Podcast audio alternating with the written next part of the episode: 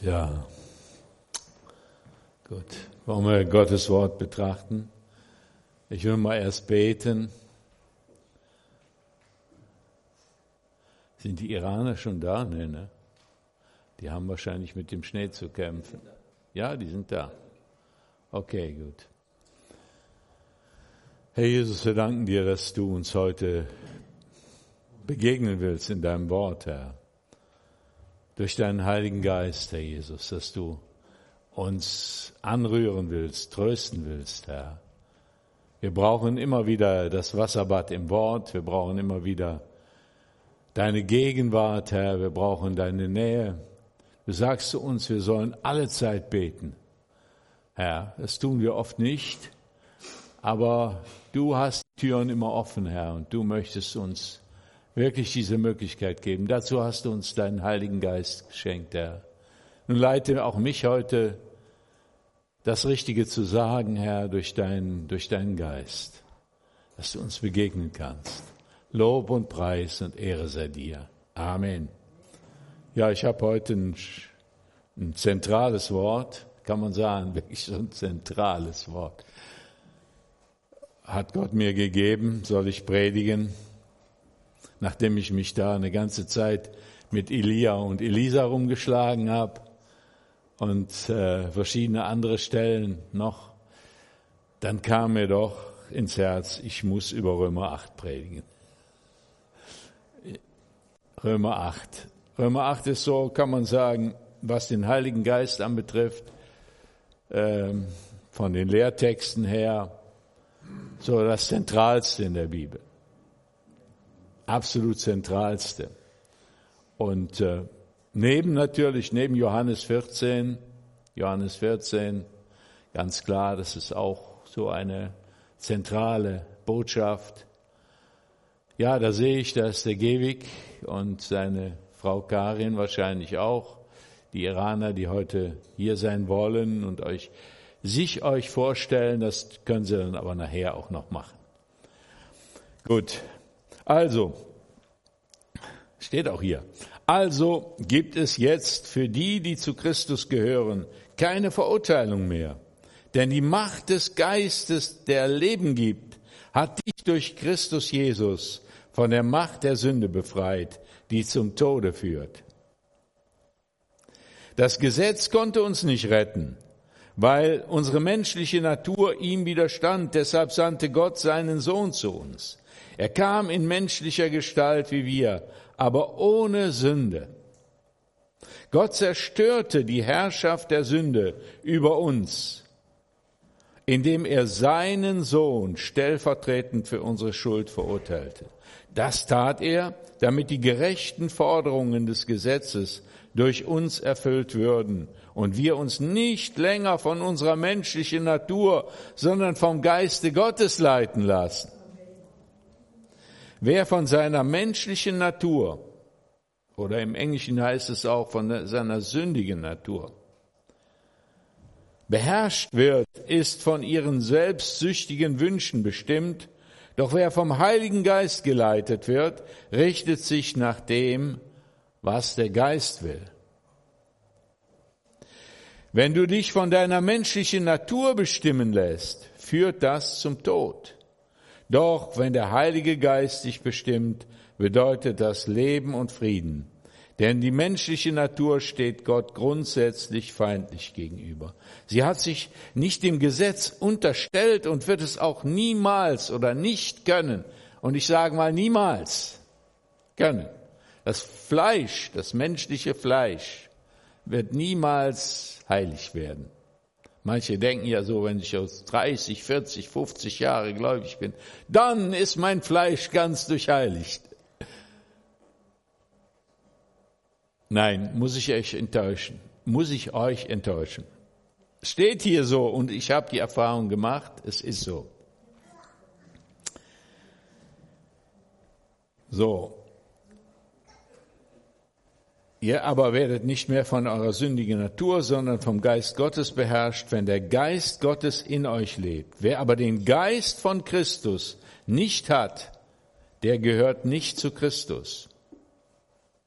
Da Christus in euch lebt, wird zwar euer Körper aufgrund der Sünde sterben, aber durch den Geist empfangt ihr Leben, weil ihr von vor Gott oder von Gott gerecht gesprochen wurdet.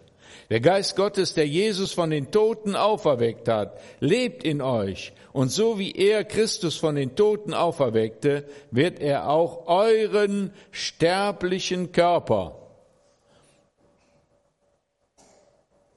durch denselben Geist lebendig machen, der in euch lebt.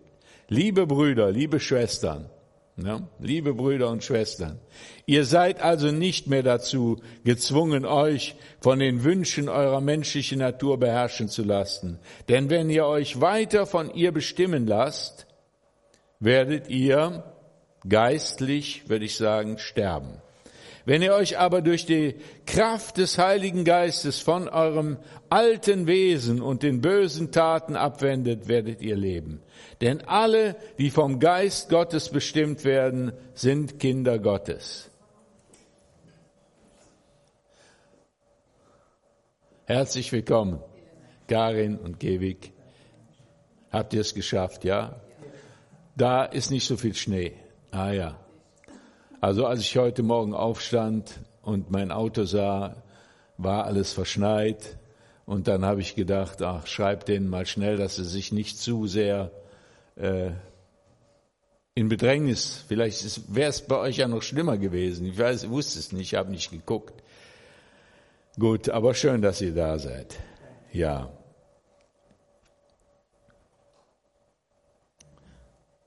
So, waren wir jetzt?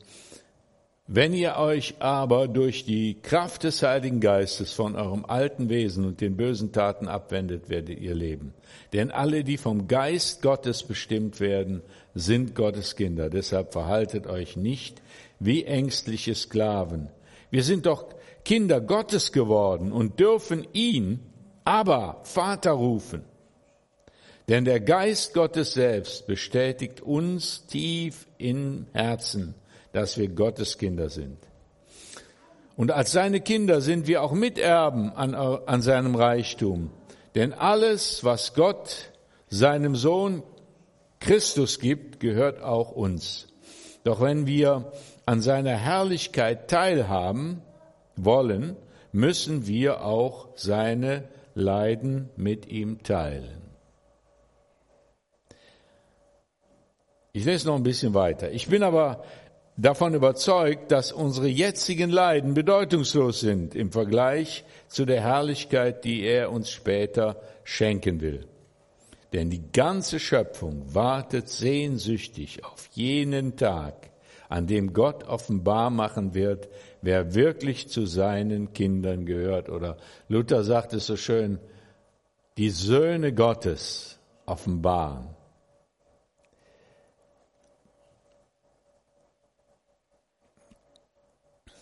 Ja, lass uns das bis dahin mal lesen.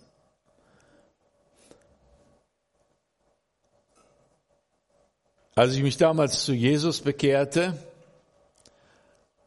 vom Heidentum kann man sagen, ich meine, ich bin in der christlichen Welt aufgewachsen, evangelisch konfirmiert worden, eine gewisse Zeit lang auch immer zum Gottesdienst gegangen, sonntags alleine, damals hier in der Nähe von Aachen in Brand, musste nicht weit gehen. Da war so ein alter Pferdestall. Da hatte man den Evangelien äh, zu, zugemessen, ein paar evangelische, die es in Brand gab.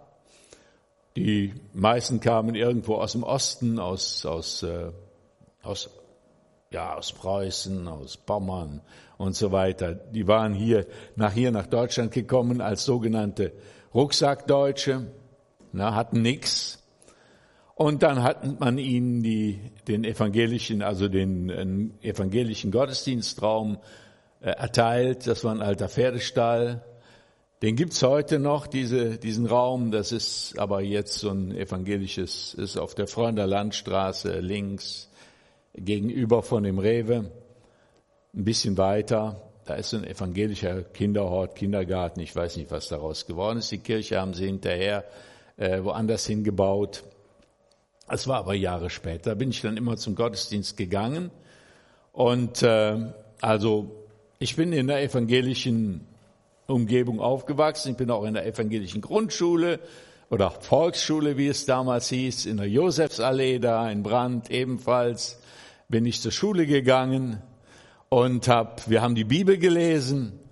Gleichzeitig mit der Bibel haben wir das alte gotische Deutsch gelernt. Ne, das war also so eine, das war der Schild des Glaubens. Ich weiß nicht, ob ihr das noch kennt. Ne, vielleicht die Älteren. Der, ich habe es mir noch mal besorgt. Der Schild des Glaubens, evangelisches Glaubensbuch. Hab das alles mitgemacht und habe äh, im Grunde genommen nichts verstanden. Im Grunde genommen habe ich nichts verstanden. Ich, äh, ich hatte eine Sehnsucht im Herzen, muss ich sagen. Zu der Zeit habe ich oft im Bett gelegen und abends dann äh, das Vaterunser gebetet. Und ich bin auch überzeugt, dass Gott das gehört hat und meine Sehnsucht gesehen hat. Aber ich äh, habe nichts verstanden davon. Auch wenn meine Oma tatsächlich Baptistin war, die wohnte oben in Bremen und mir für mich ganz bestimmt gebetet hat. Die kamen aus der Ukraine, aus Kiew, in der Nähe von Kiew. Meine, also als Russlanddeutsche, meine Mutter und mein Vater ist Rheinländer und äh, oder gewesen, Rheinländer gewesen. Und ähm, die haben für mich gebetet, aber ich habe nichts verstanden. Ich habe im Grunde genommen die, die christliche Religion so angenommen wie eine Religion. Also du musst am Sonntag zur Kirche gehen und das war bestimmt auch gut. Ich hatte eine gewisse Sehnsucht. Aber Gott ist mir in dieser Zeit nicht wirklich begegnet. Ich habe dann versucht, so ein bisschen christlich zu leben, ist mir aber total misslungen. Hier zum Einheit-Gymnasium gegangen, das ist hier gegenüber. Da ist der Volker auch hingegangen und viele andere. Und da hatten wir auch Gottesdienst immer gehabt, hier unten in der Kirche. Die ist dann später abgebrannt. Da haben sie eine neue Kirche hingebaut, die evangelische Kirche. Donnerstagmorgens gab es immer den, den Schulgottesdienst, da bin ich auch manchmal hingegangen, habe auch nichts verstanden. Da war der Superintendent Fuhr, der hat da äh, gepredigt, ne? hat auch an unserer Schule Religionsunterricht gegeben und seine Söhne waren auch in der Parallelklasse, in meiner Parallelklasse. Und ich habe nichts verstanden. Dann sind wir dann eben hier gegenüber, da war ein Trümmergrundstück, da sind wir dann zu der Zeit, wenn Gottesdienst war, haben wir gesagt, ach nee, am Anfang haben wir gedacht, das müssen wir unbedingt machen. Ne? Aber dann wurden wir ja schlauer und älter. Dann haben wir gedacht, nö, da gehen wir da einen rauchen. Und Hausaufgaben haben wir ja auch noch nachzumachen. Ne? Machen wir die Hausaufgaben, pinnen wir die schnell ab, da in dem, hinten in dem Trümmergrundstück. Und äh, nichts verstanden. Nicht wirklich Gott erlebt. Die Predigten, ich will nicht mal sagen, dass die Predigten vielleicht schlecht waren, aber der Mann, der sie predigte, das war Kopf. Das war Kopfwissen. Das war nicht wirklich, nicht wirklich Erlebnis Gottes. Und so kam, wie es kommen musste, dann kam, ich war biologisch interessiert sehr, ne? dann kam die Evolutionslehre, dann kamen die Bücher, die habe ich dann mit, ja, 14 Jahren verschlungen ne, wie sich das alles so langsam entwickelt hat, so aus dem Zufall heraus. Ja, und dann bin ich abgefallen von Gott. Obwohl ich in einem Ferienlager mit, ja, so auch 14 Jahren äh, beim CVJM im Odenwald, christlicher Verein junger Männer hieß das damals noch, tatsächlich eine Übergabe an Jesus gemacht habe. Die haben uns da dazu geführt, unser Leben Jesus zu übergeben. Aber ich muss ehrlich sagen, ich habe es getan. I did it. Ich habe es getan. Ja, ich war ein junger Mensch, da waren alles, das war toll, war das, und man war in der Gruppe drin. Und ja, dann habe ich mein Leben Jesus übergeben. Aber ich habe nichts verstanden. Ich habe nichts gemerkt. Und damals fingen dann die Sünden, die verschiedenen Arten von Versuchungen in meinem Leben anzuklopfen.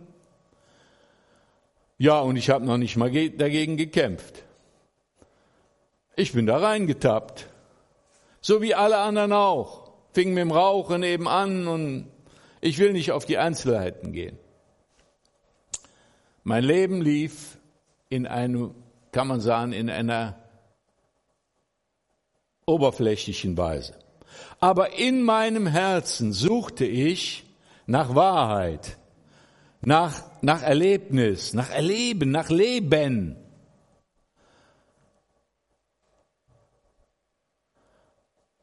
Und Gott sei Dank, oder ich will mal so sagen, das, was der Apostel Paulus erlebt hat, hier im Römer 7, das müsste man, hätte man auch lesen müssen, aber man hätte überhaupt sehr viel noch lesen müssen. Aber ich will es kurz machen heute, ich will nicht zu lange. Das habe ich nicht erfahren. Ich habe nicht mal mit meiner sündigen Natur gekämpft, sondern ich bin da einfach reingeschlittert und habe gesagt, oh ja, tun wir das auch noch und das kann unser Leben auch noch befruchten und das, oh, das, das, das, das muss cool sein, das muss man auch machen und auch wenn wir das gemacht haben, dann und so bin ich dann hinterher, ihr wisst es alle, ich habe es oft genug äh, gesagt, bin ich dann hinterher in den Drogen gelandet. Damals war die Drogenbewegung so ein bisschen hier an den Schulen und also die äh, Hippie-Bewegung und so weiter, bin ich in diesen, in dieser, äh, in dieser Matsch gelandet und wusste noch nicht mal, dass es Matsch war. Und habe gedacht, das ist aber toll. Das ist Gold. Daher findest du das Leben. Bis ich dann an den Punkt kam, immer mehr, dass mein Leben eigentlich immer finsterer wurde. Dass ich immer dunkler in mein, anstatt heller, anstatt freier, ne, I'm so happy, I'm so trippy, I'm absolutely free, haben sie damals gesagt, ne? Nix. Ich wurde nicht freier. Ich wurde gebunden. Ich wurde gebunden an alle möglichen Dinge und je mehr Dinge es waren, desto gebundener wurde ich. Und dann merkte ich es so langsam. Ne, du merkst erst dann, wenn du gebunden bist, dass du gebunden bist, wenn du darauf verzichten musst, an was du gebunden bist. Wenn, wenn du, wenn es mal, mal nicht mehr da ist, dann erst merkst du, wie du daran gebunden bist. Ja, und dann habe ich mich hier bekehrt, na, durch den Olaf, der kam zu mir und hat mir von Jesus Zeugnis gesagt und dann ging bei mir das Licht auf und ich habe dann gedacht, oh, das ist aber wunderbar. Nee, habe ich nicht gedacht. Ich habe gedacht, der kommt mit seinem alten Märchen, mit seinem Blödsinn da, mit Christentum. Und den habe ich dann immer verspottet. Aber der war hartnäckig, das war ein lieber Kerl, ist auch heute noch. Er war ziemlich hartnäckig, hat er an mir gearbeitet. Und eines Tages bin ich hier hineingekommen und habe den Gottesdienst erlebt, habe die Predigt erlebt und habe zum ersten Mal durch den Geist Gottes etwas verstanden. Habe zum ersten Mal verstanden, dass es einen lebendigen Gott gibt. Hat zu meinem Herzen geredet. Hat zu mir persönlich geredet. Und ich habe mein Leben Jesus übergeben. Das war wunderbar. Das waren herrliche Zeiten, aber Gott ist gnädig. Gott hat gute Erziehungswege. Ich habe gedacht, da wäre alles in Ordnung dann schon. Ja? Naja, steht ja da. Alles ist neu geworden. Alles in Ordnung. Du musst nur immer jeden Tag, jeden Sonntag zum Gottesdienst kommen. Du musst nur immer das tun. Und wir waren sehr eifrig. Wir hatten sonntags drei Gottesdienste und zwischendurch noch Straßeneinsatz. Und das nicht nur 14 Tage lang, sondern das war ein paar Jahre. Ja? Und der Bruder Krüger hat uns natürlich heiß gemacht. Der hat uns angespitzt. Der hat uns Feuer unter dem Hintern gegeben. Er war selbst ein Feuerprediger und da waren wir natürlich als junge Menschen waren wir feurig. Aber ich muss euch sagen, ich bin dann tatsächlich in Römer 7 gelandet.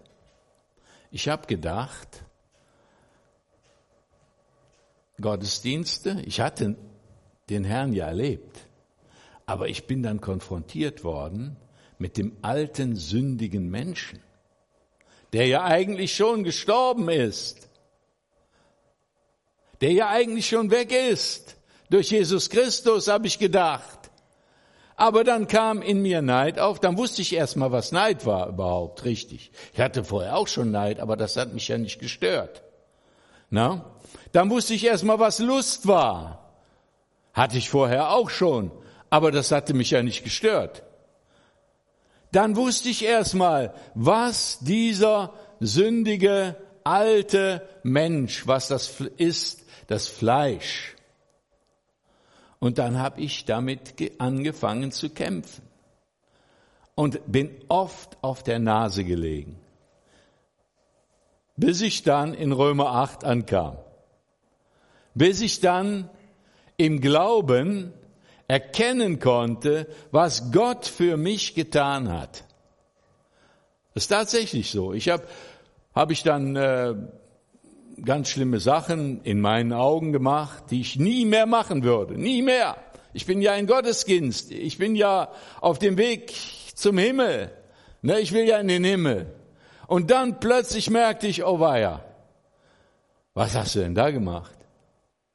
Was hast du denn da gedacht? Was hast du denn da angestellt? Oh weia. Und dann haben wir Buße getan. Dann sind wir hier nach vorne gekommen dann haben wir hier vorne gekniet, da haben wir geweint, da haben wir bekannt, oh, das haben wir gemacht und das haben wir gemacht.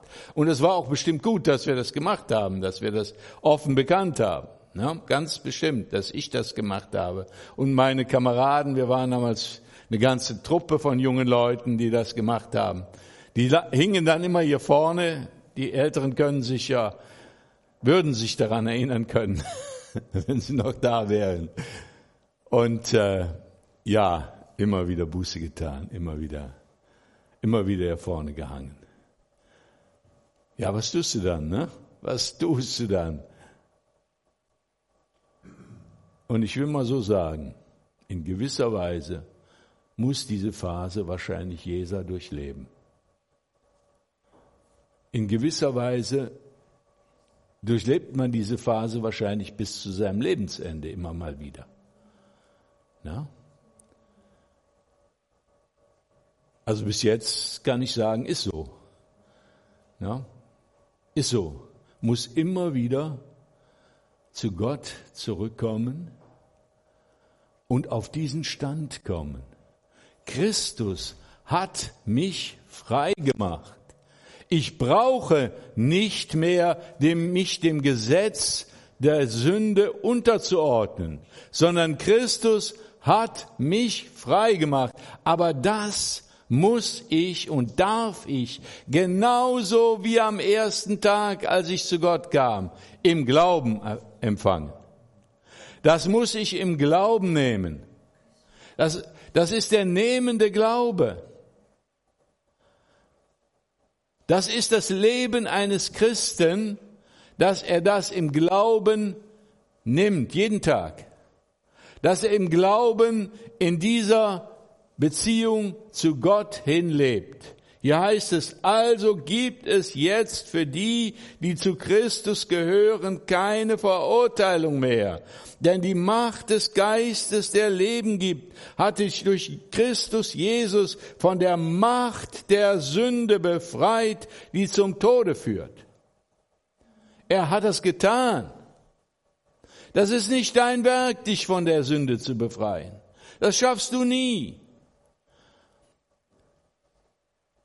Da kannst du so alt werden im Glauben, wie du willst, sondern es ist unsere, deine und meine Aufgabe, immer wieder bis zum Lebensende im Glauben zu leben. im Vertrauen zu dem, was Christus für dich am Kreuz getan hat. Und er hat viel getan. Er ist selbst hingegangen und hat die Sünde bezahlt. Und durch diese Wegnahme der Sünde zwischen Gott und dir und mir konnte der Heilige Geist in dir Wohnung machen. Ja, wir haben dann damals diese Phase durchlebt und bis wir dann erkannten, wir brauchen, ja, jetzt kann man theologisch hin und her schieben und sagen, wir brauchen mehr vom Heiligen Geist. Wir brauchen mehr die Kraft des Heiligen Geistes. Und da fingen wir an, um die Kraft des Heiligen Geistes. Ist nicht so, dass der Geist nicht schon in uns war. Wir haben ihn erlebt, wir haben ihn erfahren, immer wieder. Besonders in der ersten Stunde, als ich hier in der Gemeinde war. Schon direkt, ich habe gespürt, der Geist, hier ist etwas anders. Hier ist, hinterher wusste, es ist der Geist Gottes, der hier ist, der an meinem Herzen, an meinem Leben arbeitet. Aber wir wussten und erfuhren, und hatten eine Sehnsucht nach der Kraft des Heiligen Geistes, so wie, wie wir das ja in der Bibel lesen, in der Apostelgeschichte lesen, in den wunderbaren Schilderungen des Apostel Paulus in seinen Reisen, die Kraft des Heiligen Geistes. Da hatten wir eine große Sehnsucht danach. Und dann haben wir uns hier versammelt und haben danach geschrien, haben danach gebetet, ob das jetzt so immer nötig war, so laut zu schreien, sagen wir dahingestellt, aber es hat unser, unser Herz, unser Sehnen ausgedrückt, die Kraft des Heiligen Geistes. Herr, erfülle uns. Und tatsächlich ging es dann los. Der eine plötzlich fing an, in Sprachen zu reden. Dann fing der andere an, rumzutanzen, rumzuhüpfen und war erfüllt mit der Kraft des Heiligen Geistes, mit der Freude, mit der Freiheit, mit der Gegenwart Gottes. Bei dem einen oder anderen ging es ganz schnell, bei dem anderen ging es ziemlich lange, langsam, aber wir haben zusammen gebetet und ich kann mich erinnern an einem, an einem Abend, das war ein Samstagabend, da waren wir zusammen als junge Leute, waren vielleicht 20 oder so. Und dann kam wirklich der Heilige Geist über uns und wir fingen an zu springen und zu tanzen und zu hüpfen. Das war so eine, eine wunderbare Gegenwart. Wir fielen uns um den Hals, wir weinten.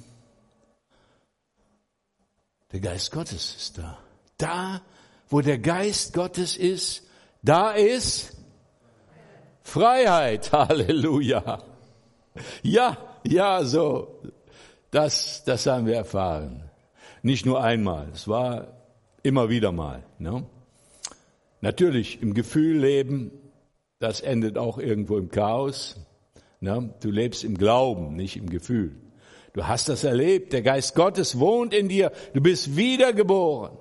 Und du hast eine Sehnsucht danach, dass der Geist Gottes dich so ganz und gar erfüllt. Dann nimm dir Zeit und suche sein Angesicht denn diese Gewissheit, diese Freiheit kann dir kein Prediger verleihen, so. Ja, man kann für jemanden beten, die Hand auflegen. Das sind alles wunderbare Dinge. Aber letzten Endes musst du das selbst, wie heißt es hier, tief in deinem Herzen erleben, die Freiheit des Christus. Da kommt kein Papst oder kein, kein weiß ich was, auch kein Volker und kein Gernot zu dir. Wir beten gerne mit euch oder Josef oder wer auch immer als Ältester da ist, sondern der Geist Gottes, der muss uns erfüllen. Und der gibt diese Freiheit, so wie wir das im Römer 8 erleben. Und je, das ist so, je mehr wir und je intensiver wir Gemeinschaft haben mit Jesus durch den Heiligen Geist, desto freier fühlen wir uns in unserem Herzen. Und je mehr wir uns davon verabschieden und ihm den Rücken kehren, aus irgendeinem Grunde, weil irgendetwas in unserem Herzen erkaltet ist, weil irgendwer etwas da ist, an dem wir festhalten, was wir meinen, das könnten wir nicht loslassen, desto schwerer wird es uns werden und wir werden wieder in Römer 7 landen, wo wir dann schreien, oh, wer wird mich erlösen von dem Leib dieser Sünde? Und das ist unsere Aufgabe. Das ist unsere Aufgabe in Gemeinschaft mit dem Heiligen Geist, im Gebet, im Bibellesen, ihn zu suchen, um in dieser Freiheit wirklich zu leben. Um wirklich das zu sein, was hier steht. Ein Kind Gottes, das vom Geiste Gottes geleitet ist. Und hier sagt der äh, Apostel Paulus ganz eindeutig, die den Geist nicht haben, die sind nicht sein. Also das, das hat nichts zu tun mit deiner Kleidung, das hat nichts zu tun mit deiner, mit, mit der, mit der Gemeinde, in die du gehst. Das hat nichts zu tun mit irgendwelchen äußerlichen Dingen, sondern entscheidend ist in deinem ganzen Leben, dass der Geist Gottes dich leitet und führen kann. Und das ist nicht eine Sache seines, seines Willens, oder er liebt dich so sehr. Er liebt dich so, du, du liebst dich nicht so, wie er dich liebt. Du siehst deine Schwächen jeden Tag, deine Runzeln. Je älter du wirst, desto mehr Runzeln bekommst du. Na? Aber der liebt dich. Deswegen ist er ans Kreuz gegangen. Der liebt mich. Deswegen ist er ans Kreuz gegangen. Er möchte Gemeinschaft mit dir haben. Er möchte sich in dir offenbaren. Du willst das gar nicht. Je nachdem, mit was du gerade beschäftigt bist, ja, wir sind, wir müssen unser tägliches Leben äh, bewerkstelligen, wir müssen den Beruf, wir müssen uns auseinandersetzen. Ich kam damals als junger Lehrer in die Schule, ne? Und habe gedacht, du betest jetzt jeden Morgen mit denen und dann ist der Geist Gottes da und dann, äh, äh, dann wunderbar und herrlich, ne?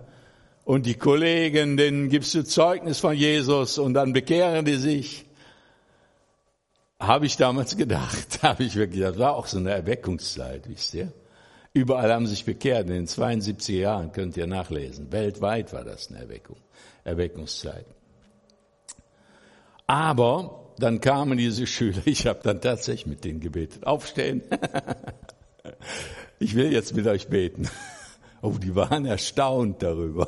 Haben die noch nicht gehabt.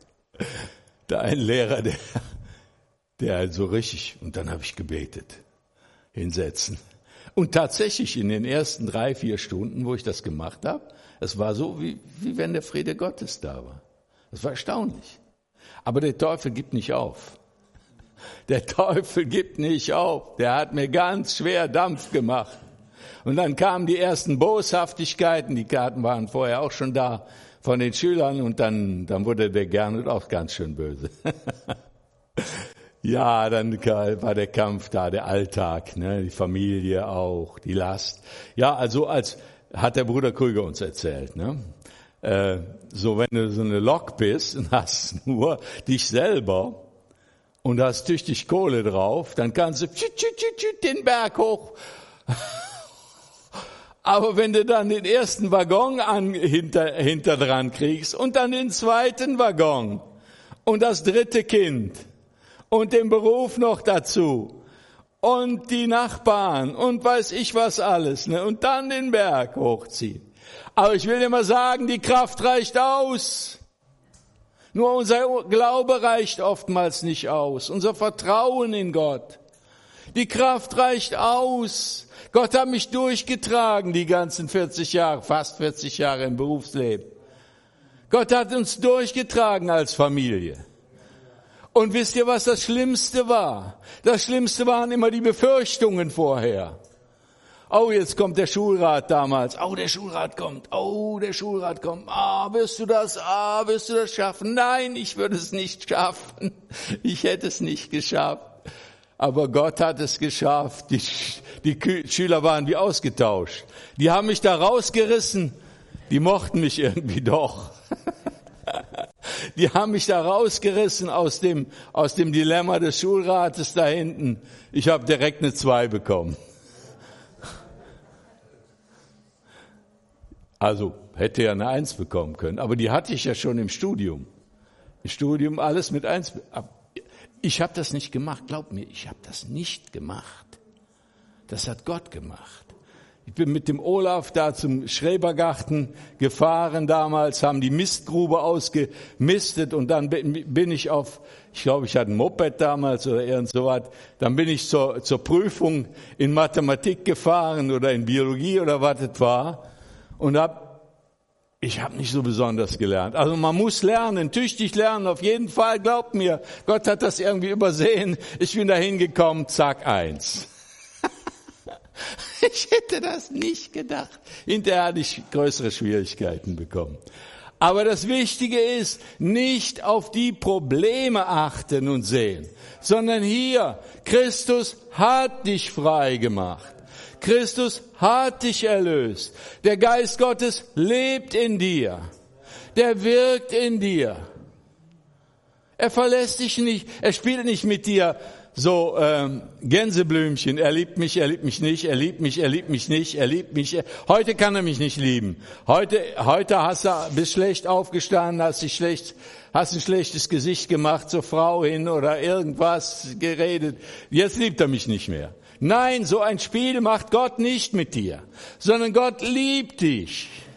Er hat dich erkauft mit seinem Blut. Er hat dich dazu gesetzt, ein Segen zu sein. Und nicht heute und nicht morgen, sondern solange er, solange du lebst, so bis du den letzten Atemzug machst. Er hat dich erlebt, wirklich mit ihm, erlöst mit ihm zu gehen. Gott hat wunderbar auch in meinem Leben, ich kann das bezeugen, auch dann später, in den späteren Jahren, saß ich dann, dann wurde mir die Aufgabe des Rektors erteilt, weil der alte Rektor krank wurde. 400 Schüler, 36 Kollegen, die alle viel schlauer waren als ich. Und ich saß dann da, ich war der Einzige, der mit dem Statistikprogramm umgehen konnte da. Wahrscheinlich haben sie das gerne, mach du das mal. Ja, und dann hast du die Leute da und musst dann, und dann, ja, was soll man sagen? Dann saß ich da und saß da manche Nacht an den Statistiken und an dem, und dann noch den Vertretungsplan schreiben, morgens früh. Und äh, was will ich euch erzählen? Na? Jedenfalls, wo du durchgehen musst, Gott wird mit dir sein. Und auch wenn du versagst, auch wenn es nicht klappt, Gott wird mit dir sein. Manches Versagen ist auch nötig, damit wir nochmal lernen. Damit wir nochmal lernen, damit wir nicht, nicht direkt da reinkommen, wo wir reinkommen sollen, sondern wir müssen nochmal lernen. Deswegen ist manches Versagen auch gut. Und vor allen Dingen das Versagen hat eine große Chance. Das Image, an dem wir so bauen, unser frommes Image als Christ, das wird mal gewaltig zerstört. Denn Götzendienst ist das Schlimmste. Und dieses Image, am eigenen Image zu bauen. Oh, ich bin aber, ich bin aber ein guter Christ, ich bin ein guter Prediger, ich bin dies, jenes, das. Das ist das Schlimmste. Nichts kann Gott so viel, so wenig ertragen wie hochmütige Christen. Niemand ist ihm mehr im Wege als hochmütige, selbstgerechte Christen. Dann lieber Wer kam denn zu Jesus? Wer ließ sich denn bei Johannes taufen? Waren das die Pharisäer, die die Bibel dreimal auswendig gelernt hatten oder viermal oder zehnmal oder hundertmal? Das waren die Zöllner und Hurer und Ehebrecher. Und das waren die, die zu Jesus kamen, die ihn nötig haben. Denn der Kranke bedarf des Arztes, der Gesunde nicht. Deswegen, wenn du jemals in deinem Leben als Christ vor, vor deiner verstört, zerstörten Christen, das merkt ihr bitte, vor, vor deiner zerstörten christlichen Existenz stehst und alles kaputt gegangen ist, dann behalte das. Gott hat dich lieb. Gott hat dich erlöst. Er hat dir seinen Heiligen Geist gegeben. und fang neu an, meinetwegen. Ich kenne einige, bei denen es wirklich, das möchte ich nicht erleben. Aber wieder Glauben fassen, Vertrauen. Jesus hat dich lieb und mit den anderen kommt er auch noch zurecht. Amen. Ja, wir wollen noch kurz aufstehen und beten.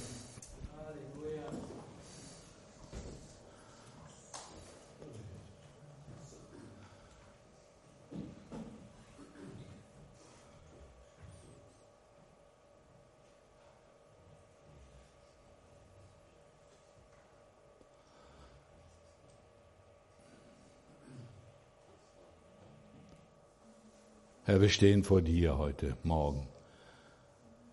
Und wir leben in Römer 8, Herr. Wir wollen nicht immer wieder nach Römer 7 rübergehen, Herr, sondern wir wollen in Römer 8 leben, Herr. In dem Bewusstsein, dass du uns so geliebt hast, Vater im Himmel, dass du deinen eigenen Sohn nicht verschont hast. Und der eigene Sohn, der ist nicht gezwungen worden, sondern der hat gesagt, ja, Vater, ja, ich gehe, ich gehe. Der ist ans Kreuz gegangen. Für unsere Schuld, für unsere Sünde, Herr. Für meine Schuld, für meine Sünde, Herr. Und ich danke dir, dass du mir deinen Heiligen Geist gegeben hast. Dass dein Heiliger Geist uns erfüllen konnte. Herr, dass die Freiheit in Christo, dass wir sie, dass ich sie erleben durfte, Herr. Und ich bitte jetzt für jeden Einzelnen hier heute Morgen, dass er das erlebt und immer wieder erlebt. Und nicht irgendwie nur von Vergangenheit lebt, sondern immer wieder deine Gegenwart erlebt, Herr. Ich bitte für jeden Einzelnen, Herr Jesus. Und ich weiß, du wirst es tun. Lob und Preis und Dank sei dir dafür.